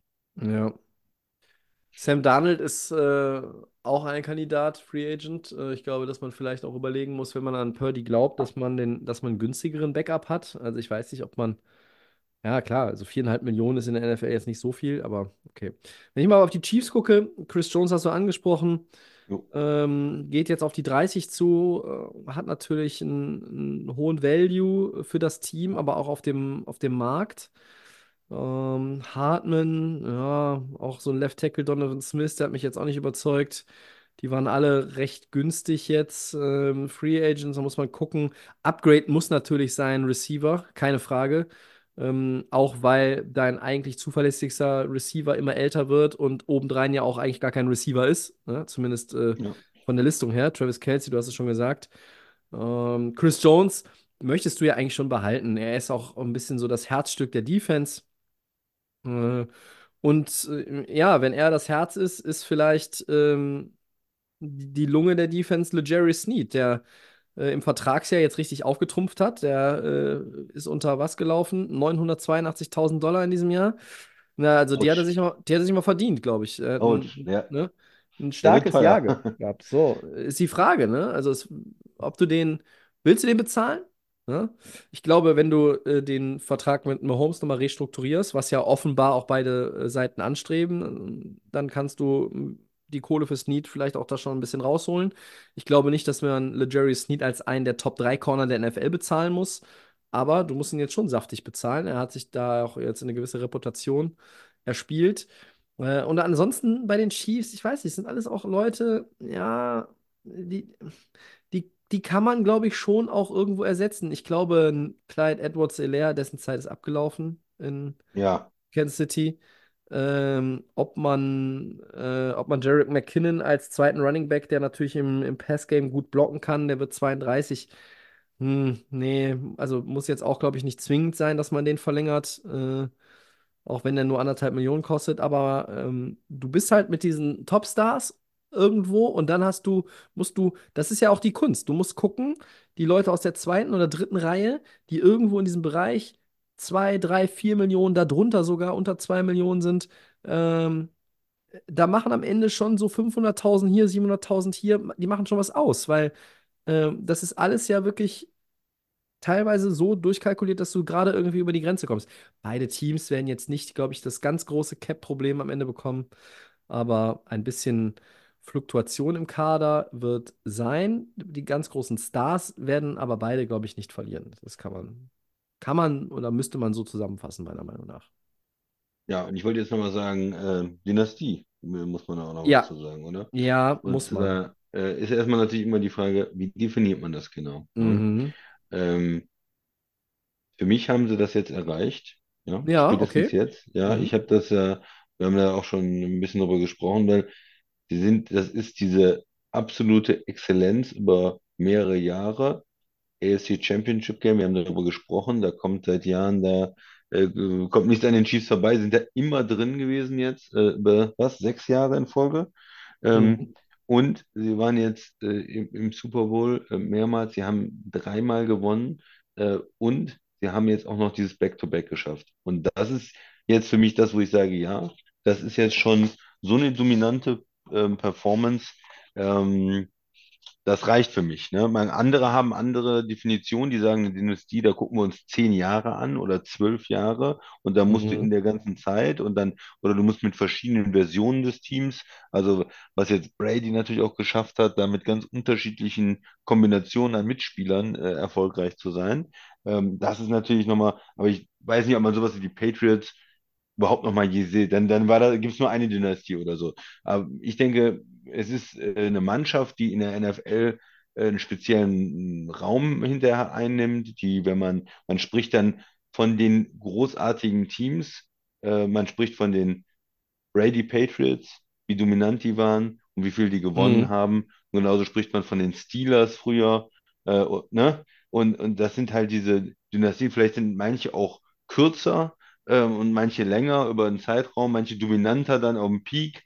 Aber für mich ist Kansas City jetzt mit den ähm, drei äh, Super Bowl-Siegen, mit dem äh, vierten Super Bowl und den sechs ähm, Championship Games, äh, ja, die Dynastie ähm, unserer Tage jetzt. Ne? Das erste Mal äh, seit, seit den Patriots. Ja. Be Weil das bei den Buccaneers kann man ja nicht mehr als äh, Dynastie bezeichnen, Nein, nein, nein. Nein, Wäre so sein zweiter Akt. Ne? Ja. Äh, ich gehe damit. Es, es ist eine Dynastie, äh, auch jetzt schon. Ähm, ich habe einen sehr interessanten Artikel äh, mit einer sehr interessanten Auflistung bei The Athletic gesehen. Ähm, man muss natürlich auch erstmal überlegen, wie man das eigentlich ja, kategorisieren möchte. Ähm, ich finde, was sie auch jetzt zu einer Dynastie macht, ist dieses Back-to-Back-Ding. Wir haben letzte Woche darüber gesprochen, gab es nicht so oft. Ähm, und die Teams, die als Dynastie gegolten haben und äh, wir alle, die wir Football gucken, Football atmen und leben und hören, ähm, in, in unterschiedlicher Ausprägung, und da schließe ich jetzt mal unsere Hörerschaft ja natürlich auch mit ein, die kennen ja eigentlich die meisten von, von denen, und da sch- schließe ich mich auch mit ein, kennen nur diese Patriots-Dynastie. Für die anderen sind wir nicht alt genug, ja. Ähm, aber man kann sagen, in der Super Bowl-Ära ist es tatsächlich die vierte Dynastie, wenn man das so bezeichnen möchte. Und ich finde, man kann das so bezeichnen. Ja, also die, die Patriots, klar, die 80er 49ers und die 70er Steelers, äh, die waren auch so eine, äh, wie, wie steht in dem Artikel, eine eine Klasse äh, besser als alle anderen. So. Ähm, und was macht eine NFL-Dynastie? Äh, und der Autor, Mike Sando heißt er, schreibt Patrick Mahomes das. So. Das ist natürlich nicht alles, was er damit, äh, wie er das erklären möchte. Aber ähm, Christian, wir wissen, die Dynastie der Patriots, das ist etwas, was über 18 Jahre ja eigentlich war. 18 Saisons, 18 Winning Seasons. Sie hatten in diesen 18 Jahren äh, eine Win-Percentage, die kein anderes Team hatte. Das war Platz 1, 13 Championship äh, haben davon 72% gewonnen, waren neunmal im Super Bowl, haben sechsmal gewonnen. So, dann haben wir diese 49ers-Dynastie, die hier gefasst wird von 81 bis 94. Die hat 14 Saisons, davon waren 13 Winning Seasons. Ähm, und auch sie hatten in dieser Zeit die beste Win-Percentage der gesamten Liga. Neun Championship Games, fünfmal im Super Bowl, fünfmal gewonnen. Hammer. Die Pittsburgh Steelers. Und da kommen wir jetzt schon so ein bisschen, die gelten ja als die Dynastie schlechthin der 70er. Die Ja. waren 74 bis 79 und das ist jetzt sehr gut vergleichbar. Die, die Steelers der 70er sind von dem Zeitraum mit den Chiefs heute besser vergleichbar als die Chiefs mit den Niners von den 80ern und 90ern oder die Patriots, weil die, die Steelers haben von 74 bis 79 sechs Saisons gehabt, in denen sie sechs Winning Seasons hatten. Auch sie waren Win Percentage Platz 1, fünfmal in den sechs Jahren im Championship Game, viermal im Super Bowl, viermal gewonnen. Boom. Mega. Und die Chiefs, fünf Saisons, fünf Winning Seasons. In den letzten fünf Jahren hat kein Team mehr Spiele gewonnen als die Chiefs. Sie waren in diesen fünf Jahren fünfmal im Championship Game. Ja? Das ist die beste Championship Game Percentage äh, von der Quote her von diesen vier Dynastien. Und dann waren sie viermal im Super Bowl und haben dreimal gewonnen. Und jetzt kommt es ja noch: Patrick Mahomes ist ja erst 28. Und natürlich wird Patrick Mahomes irgendwann ohne Travis Kelce einen Super Bowl gewinnen wollen und müssen. Und ohne, er hat es ja schon ohne Tyreek Hill geschafft. Und irgendwann ist es ohne Kelce. Und irgendwann ist es wahrscheinlich auch ohne Andy Reid. Aber ähm, diesem Mahomes ist ja quasi alles zuzutrauen. So wie man Genau. irgendwann diese Ehrfurcht und diesen Respekt vor Brady gewonnen hat und gesagt hat, ah, es ist Tom Brady. 28 zu 3, ich gehe ins Bett. Das Ding ist doch entschieden. Nee, es ist Tom Brady. So. Und deshalb, ähm, es ist eine Dynastie. Man darf diesen Begriff jetzt, nee, wir sind ja bei Delay of Game bekannt dafür, vor allen Dingen auch der Christian, muss ich nochmal in Klammern äh, hier mit einer Klammer äh, sagen, dass wir mit bestimmten Begriffen sehr vorsichtig umgehen. Christian geht sehr vorsichtig, zum Beispiel, ihr wisst das, mit Franchise Quarterback um. Völlig zu Recht, völlig zu Recht, ist alles richtig. Ja. Äh, aber wir sind hier beide, ohne mit der Wimper zu zucken, heute dabei und sagen in diesem Podcast, die Chiefs sind eine Dynastie. Und das sind sie auch. Ich meine, Mahomes, warum sollte der irgendwann unzufrieden werden und mal für ein anderes Team spielen wollen? Sieht man jetzt eigentlich. Hat man bei Brady auch nicht gesehen, aber Brady hat auch Ja. wie viel? 20 Jahre da gespielt. Mahomes hat ja erst sechs Jahre als Starter hinter sich. Ja? Und er, er ist irgendwie auf dem Weg, Rekorde zu brechen und Rekorde zu brechen. Und Mahomes ist ja auch schon in, an einem Punkt in der Karriere angekommen. Äh, Regular Season MVP, da scheißt der drauf. Das interessiert den nicht mal im Vorbeigehen für zwei Sekunden. Ja? Andere, klar, jeder würde sagen, jeder, jeder Quarterback, der MVP wird, sagt, ja, tausche ich lieber gegen den Super Bowl Ring. Ist ja logisch. Klar, wäre doch dumm, wenn sie was anderes sagen würden. Aber Holmes ist an einem Punkt jetzt schon angekommen mit 28. Er hat die, die spielerische Reife, ähm, die, die Brady in dem Alter hatte. Hm, die hat er auch, ja.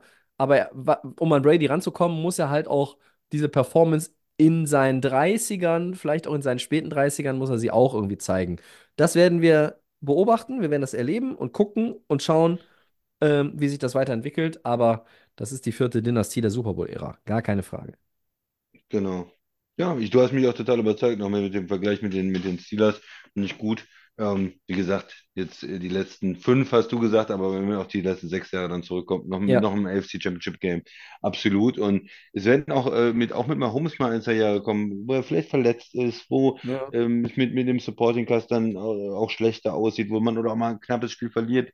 Das war bei Brady auch so. Das ist ja nicht Mhm. so, dass das alles immer linear verläuft. Du- Brady hat am Anfang gewonnen, dann hat er zwischendurch auch Super Bowls verloren, wo man gedacht hat, hm, ist es vielleicht gar nicht so, der ist ja auch stark war. Und auch Mahomes ist nicht unbesiegbar. Wir haben gesehen, er hat gegen Ja. Bucks im Super Bowl verloren. Wenn du gar keine O-Line hast, wenn du nur unter Druck stehst, ne, dann kannst du, kannst du auch kein Football spielen. Dann äh, ist es auch ähm, für so einen Spieler nicht möglich.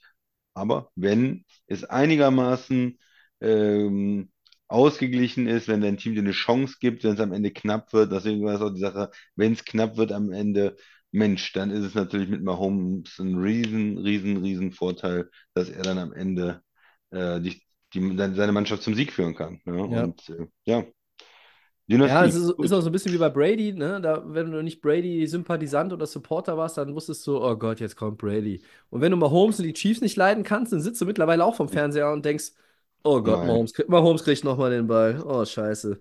Ich, ich ver, vergiss es einfach. Ich gucke morgen früh nach. So. Äh, und das ist ja etwas, was man sich erarbeiten muss. Da kommen nicht viele hin. Äh, und ein Punkt, den ich vielleicht auch nochmal anbringen will in diesem ganzen Dynastie-Talk. Die Chiefs sind in einer, in einer Zeit in der NFL unterwegs, aktuell, Christian, wo es viel schwieriger ist, das so durchzuziehen. Weil die Leistungsdichte ist eine andere. In den 70ern waren die Steelers das Maß aller Dinge. Ähm, da war nicht so viel. Und in den 80ern äh, und, frühen 90ern, da ging es halt eigentlich nur in der NFC zwischen den 49ers und den Dallas Cowboys hin und her. Ja? Äh, und, und ansonsten war da auch oft nicht so viel. Dann kamen irgendwann halt die Packers mit, mit Favre und dann wurde das Ganze ein bisschen offener. Ähm, und du hast es gesagt, die Patriots-Dynastie, das ist über einen sehr, sehr langen Zeitraum. Deshalb ist sie auch immer noch das, Besonder das Besondere unter diesen Dynastien oder die Besondere, weil über 18, 18 Saisons, 18 Winning Seasons, über 18 Jahre die beste Win-Percentage zu haben und 13 Mal in 18 Jahren im Championship Game sind, neun Super Bowls äh, äh, äh, ähm, waren sie drin und sechs haben sie gewonnen. Ich meine, Patrick, äh, äh, Patrick Mahomes hat jetzt drei Ringe, aber Brady hätte zehn haben können, wenn es nicht Nick Foles und Eli Manning gegeben hätte. Ja. Ja, also auch wenn es nicht zwingend alleine die Quarterbacks waren, aber Und er hat gegen diese Quarterbacks quasi die Ringe 8, 9 und 10 liegen lassen. Ja, und es wird, wenn wir mal später, wir haben ja auch schon gesagt, wird man da sprechen, kommt er da irgendwie dran, wenn er wann, wenn er sechs Super Bowls hat oder so, wenn er das schaffen würde, Das kann wäre die man dann GOAT-Debatte. diskutieren, Ja. kann man dann eine GOAT-Debatte führen. Ja, nur das Problem ist natürlich auch, dass Brady im Super Bowl gegen Mahomes gewonnen hat. Und Das sagt nein, ja auch das war Mahomes nicht, selber. ja, das war nicht äh, nur wegen Mahomes, aber Nö. verdammt, das ist natürlich Ja, dann ein sch- schwieriges Argument. Ähm, äh, ja, aber da sind wir auch noch lange nicht und die Debatten nein, können wir auch also später führen. Aber erstmal, er hat das, ähm, das geschafft, äh, Dynastie. Er hat drei Super Bowl-Ringe und äh, man wird ihn auch, ähm, ja, wenn man über die Top-Quarterbacks aller Zeiten spricht, wird man über Mahomes sprechen. Da hat er schon andere überholt. Ja, da wird man jetzt über ihn sprechen und nicht zum Beispiel über einen Aaron Rodgers oder auch einen Peyton Manning. Das sind ja Quarterbacks, die wir lieben, Tobi. Die haben ja auch ja, wahnsinnig erfolgreiche Zeiten gehabt. ja, Aber wenn es um Gewinnen geht, äh, dann ist er besser. So, muss ja. ich einfach sagen. Ja, er hat jetzt drei Ringe, war viermal im Super Bowl. Das haben die Herren auch mit talentierten Teams und nicht so talentierten Teams und in ihrer langen Zeit und warum auch immer, aber sie haben es einfach nicht geschafft. Und deshalb ist er da jetzt vorne. Äh, auch von einem, natürlich von Marino oder so, der, der keinen Super Bowl-Sieg hat. Also, ja. Ein Super Bowl-Sieg ist nicht alles. Ne? Ein Eli Manning ist nicht äh, äh, so ein toller Quarterback, nur weil er zweimal gewonnen hat. Aber wenn du die Stats hast, äh, die ähm, Reputation in der Liga und du gewinnst dann die, die entscheidenden Spiele und du gewinnst die Super Bowls, dann bist du ein ganz großer. Richtig. Das ist noch ein Prä Prädikat, das ist noch besser als Franchise-Quarterback, ganz großer Quarterback. Ja. Ja, ich meine, die, die, die, die, jeweilige, die, ja, die jeweilige Legacy von Leuten wie, wie Eli oder Peyton oder Drew Brees oder Big Ben, die misst sich ja auch teilweise noch an anderen Dingen und die von Mahomes auch. Ist ja nicht nur, dass er, dass er nur in den Playoffs irgendwie groß auftrumpft, sondern ähm, aber das sind schon absolut, äh, absolut große Namen und du hast recht. Und wenn man sich jetzt mal überlegt, in welche Phalanx er da reingebrochen ist, Brady hat sieben, Bradshaw hat vier, Montana hat vier, Aikman hat drei. Mahomes hat drei. Ende der Liste. Da ist sonst niemand mit mehr als zwei. Und das da kommen wir wieder zu dem Satz von vorhin, wie schwer es ist, einen Super Bowl zu gewinnen. Ja, es ist, wie viele Quarterbacks haben das in ihrer Karriere äh, geschafft, seit es den Super Bowl ist? 58 Jahre Super Bowl. Ja, es sind, es sind nicht viele. Ich, ich zähle jetzt gleich nochmal durch. Wenn du jetzt nochmal irgendwie kurz was dazu sagst, dann machen wir die Sache hier nochmal rund. Ne? Genau, du kannst in Ruhe durchzählen und äh, ich sage äh, schon mal Segment 5 an. Äh, weiß nicht, ob du das so schnell schaffst, aber Ne, äh, du muss musst, du musst noch ein bisschen, musst noch ein bisschen irgendwas erzählen. das muss es äh, nachreichen. Naja, gut, du kannst ja überlegen, es sind ja einige, die haben zweimal gewonnen, einige, die haben dreimal, du hast gesagt. Äh, dann hast du natürlich Brady dabei und dann geht das Ganze natürlich runter, aber es sind schon, schon der ein oder anderen Spieler über die Jahre, die man Super Bowl gewonnen hat. Aber Ja. ja, also die auch große Quarterbacks haben ja äh, große, gute, sehr gute Quarterbacks haben ja auch nie gewonnen und äh, da fehlt dann natürlich der Karriere irgendwas, wenn du das gar nicht hast. So, äh, wenn du zumindest mal ein, zwei Super Bowl-Siege hast, äh, wie bei Peyton Manning, dann fühlt sich das zumindest vollständig an mit der Karriere. Einmal das große Spiel gewonnen zu haben als absoluter Top-Quarterback, ne? Und das ist Ja, aber trotzdem auch nicht, äh, nicht allen vergönnt gewesen, natürlich. das ist richtig. Ja, ich glaube, ich muss das nachreichen. Ähm. Gut, ähm, ja, dann gehen wir mal auf Segment 5 und 4 Downs. genau. Erstes Down Gut. vom Christian. Ja, die Awards für die Saison 2023 sind vergeben. Ravens Quarterback Lamar Jackson ist der MVP, zu Recht. Ja, irg irgendwie schon, ne? Weil ähm, am, am Ende hat sich das irgendwie nur noch alles, es ist, äh, das, das Feld ist kleiner geworden und am Ende war nur noch äh, Lamar übrig. Ähm, ich muss dazu sagen, und da haben wir ja auch schon im Podcast drüber gesprochen, es war ja nun keine Saison, die uns einen Top-Quarterback auf absolutem Top-Niveau mit Top-Zahlen beschert hat. Also irgendwer, also alle hatten immer irgendwo ihre Problemchen, irgendwie Bereiche, wo es halt nicht so, so toll war.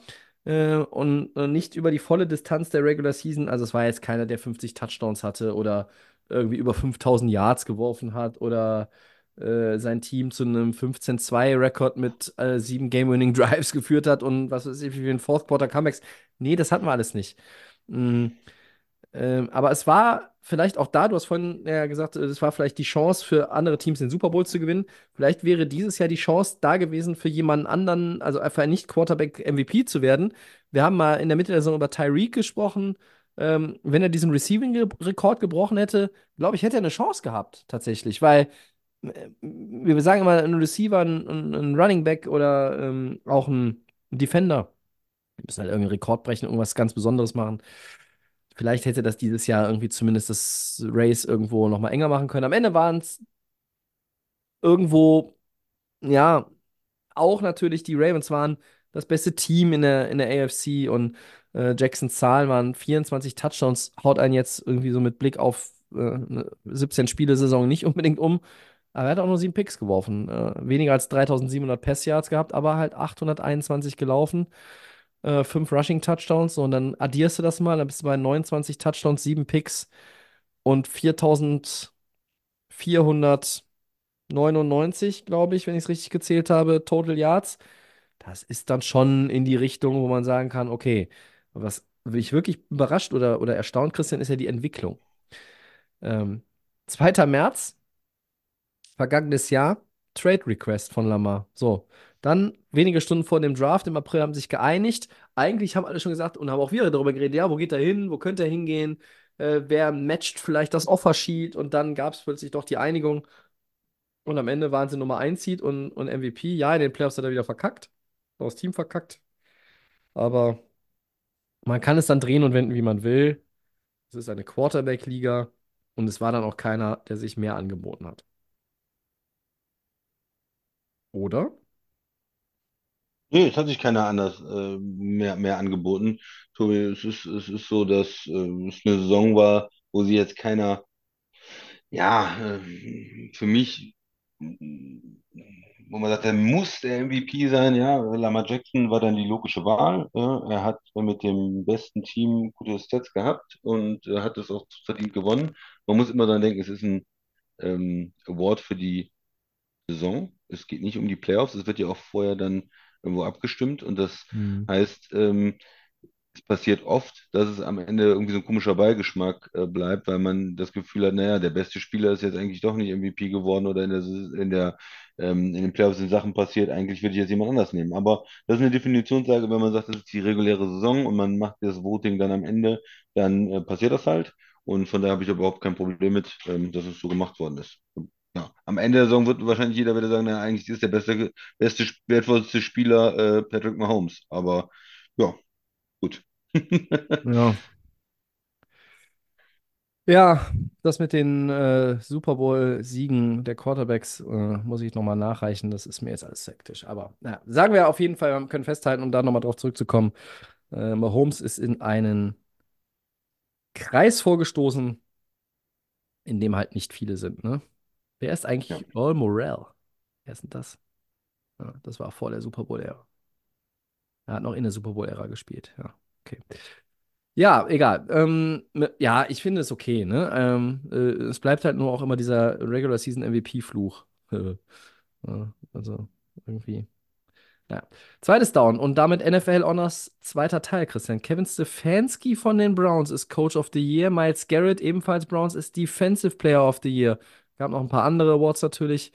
Ähm, was sagst du zu diesen und zu anderen Gewinnern in den wichtigsten Kategorien? Alles logisch oder irgendwo, wo du die Stirn runzelst? Nein, das Miles Garrett, da kann man, glaube ich, überhaupt nichts gegen sagen.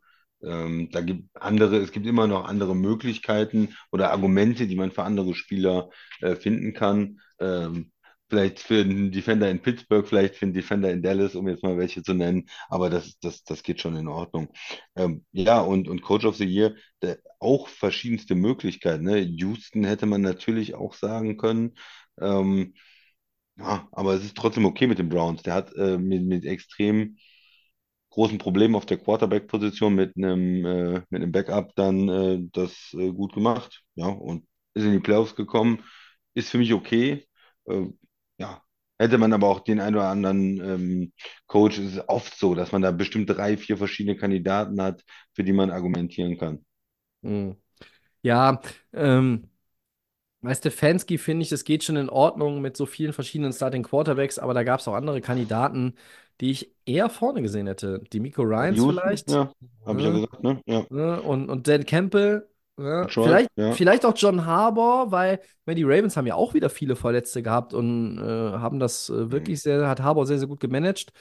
Äh, klar, sein Starting Quarterback ist auch nicht runtergegangen äh, wie in, in Cleveland, aber über die Qualität dieses Starting Quarterbacks äh, darf man natürlich auch nochmal diskutieren, aber gut. Ähm, und beim Defensive Player, okay, Garrett hatte in Anführungszeichen nur 14 Quarterback-Sacks und war damit auf Rang 7, aber er war irgendwie auch der Kopf einer starken Defense. Er hat den Award auch mal verdient. Stroud als Offensive Rookie of the Year, nachvollziehbar. Hätte ich natürlich gerne Puka Nakua gesehen, aber ja, Stroud war da schon irgendwie eine Story. Comeback Player of the Year, Joe Flacco, nochmal Cleveland. Ich finde, eine nette Story, aber äh, keine Ahnung, äh, Hamlin irgendwie hatten wir Ja. erwartet. Natürlich hat er auch nicht so viel gespielt. Aber was ist mit Matthew Stafford? Ich meine, er hat auch eine Verletzung gehabt. Da gab es auch noch irgendwie. Matthew Stafford. Ja, Verletzungen haben einige gesagt, kommt er nochmal wieder und dann hat er eine starke Saison hingelegt. Ja, eine starke Saison, aber Flacco Story ist ja wohl viel cooler.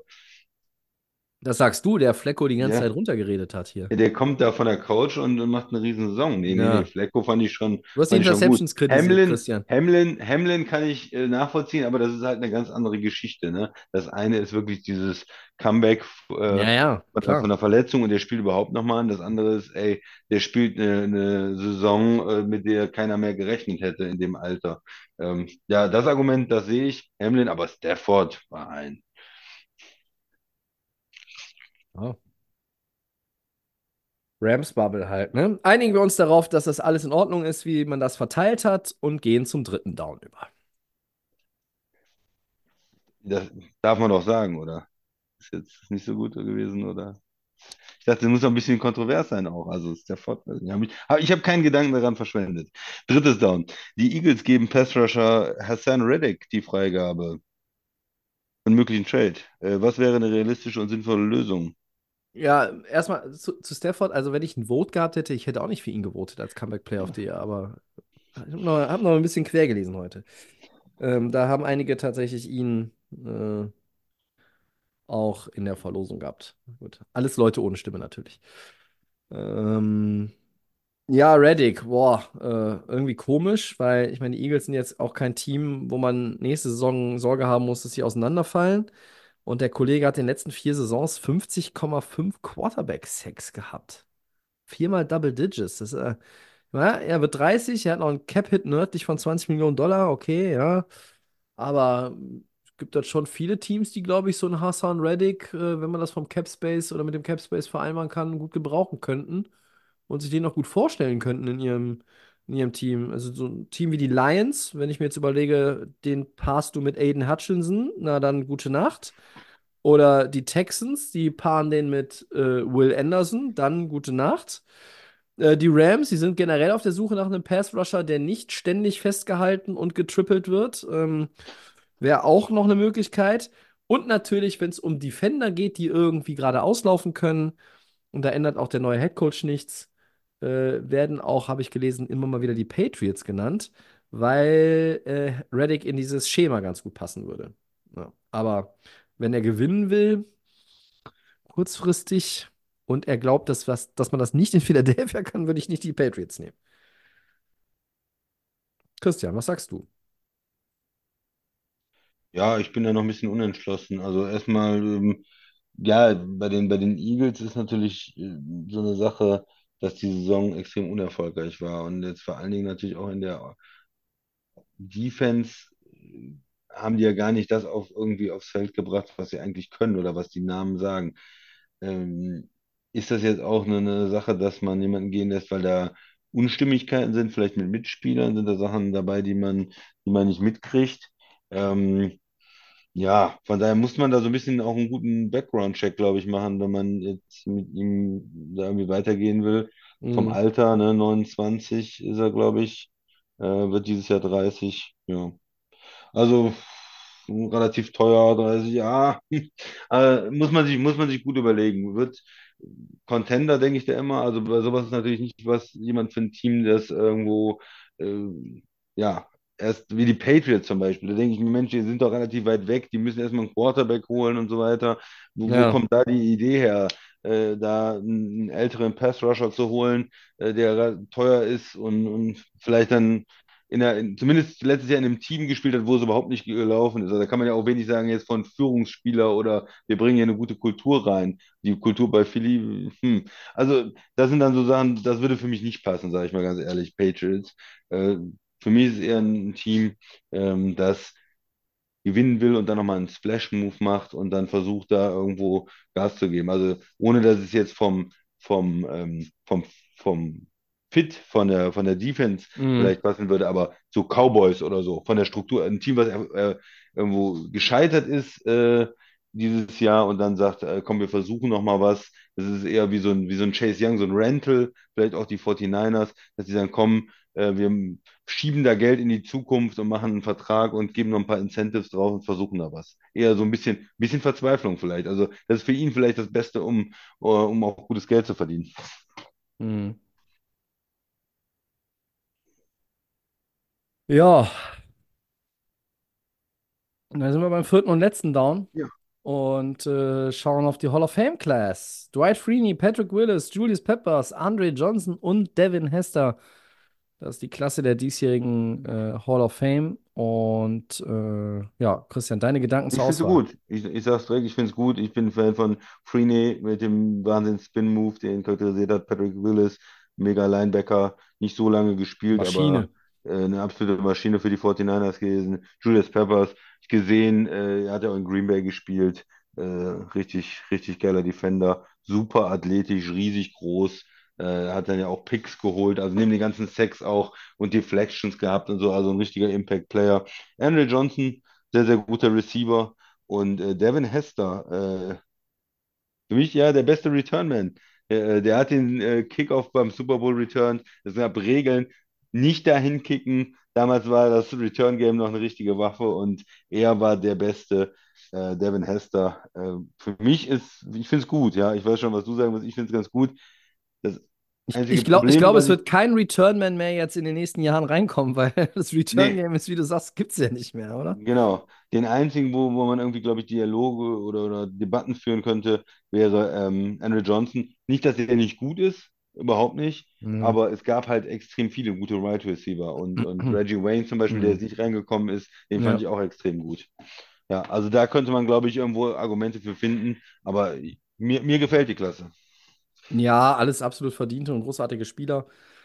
Ähm, Reggie Wayne ist wieder nicht drin. Äh, auch Torrey Holt ist wieder nicht drin. Ähm, äh, der letzte der, der vier Großen aus der Greatest Show on, on Turf, äh, Warner, Falk, Bruce, der nicht drin ist, der zum wiederholten Mal auch dann einfach, ähm, ja, er ist immer unter den Finalisten dann auch häufig, der, der einfach auch äh, übergangen wird. Ähm, aber du hast gesagt, Reggie Wayne auch zum Beispiel nicht drin und auch nicht reingewählt. Jetzt zumindest noch nicht. Antonio Gates. Ja? Ähm, auch viele gesagt, na, er ist ein First Ballot Hall of Famer. Aber ist er nicht. Und die Klasse von 2025, Christian, die macht es auch diesen gerade genannten Jungs wieder schwer reinzukommen, weil da sind halt Leute dabei. Ähm, interessante Debatte, die man natürlich dann führen kann. Eli Manning ist eligible, 25, ist ein Hall of Famer, er hat zwei, Super, er hat zwei Superringe. Aber ich glaube, wenn wir über Terrell Sachs und Joe Staley zum Beispiel reden, dann sagst du, naja, aber auf jeden Fall.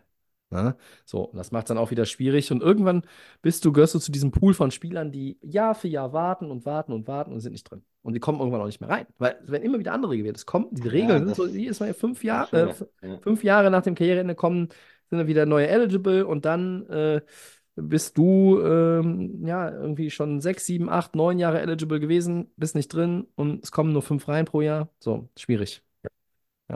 So, für mich ist Torrey Holt ein Hall of Famer, für mich ist Reggie Wayne auch ein Hall of Famer und für mich ist Antonio Gates erst recht ein Hall of Famer. Aber Stand heute ist keiner von ihnen drin. So, Okay, wow, die, List, die Liste ne? mit den Menschen, die den äh, Ring gewonnen haben, ähm, auch auf die Gefahr hin, dass mir jetzt irgendjemand das ausrechnet und äh, mir eine Nachricht bei äh, Instagram oder bei X schreibt. Ähm, ja, ich kriege es jetzt heute nicht mehr äh, genau verifiziert und durchgezählt, ähm, weil man oft immer nur Listen findet mit Leuten, die mindestens zwei gewonnen haben. Aber das reichen wir nochmal nach. Ich werde das nochmal ausrechnen. Wenn der Christian jetzt nichts mehr hat, haben wir alles aufgesagt und äh, die Saison, die Football-Saison damit, nicht die Podcast-Saison, aber die Football-Saison damit abgeschlossen. Ja, sehr gut. Gut. Zustimmung vom anderen Ende des Globus. Dankeschön. äh, ja, ja, gut, ganz so, ganz so ist es natürlich nicht, aber. Ähm, ja, Christian, dann vielen Dank, dass du das einrichten konntest. Das ist ähm, großes Podcast-Tennis, wenn ich es mal so formulieren darf. Dass das dann auch immer in solchen Wochen funktioniert. Ja, also beim, beim Super Bowl macht es auf jeden Fall Spaß, nochmal drüber zu sprechen und die Gedanken so rauszubringen. Und gerade wenn man jetzt so, einen- so einen Impact hat, auch wie mit dem Spiel, mit dem dritten Super Bowl der Chiefs. Ja, hat Spaß Ja. gemacht. Hat auch Spaß gemacht, das Spiel zu sehen.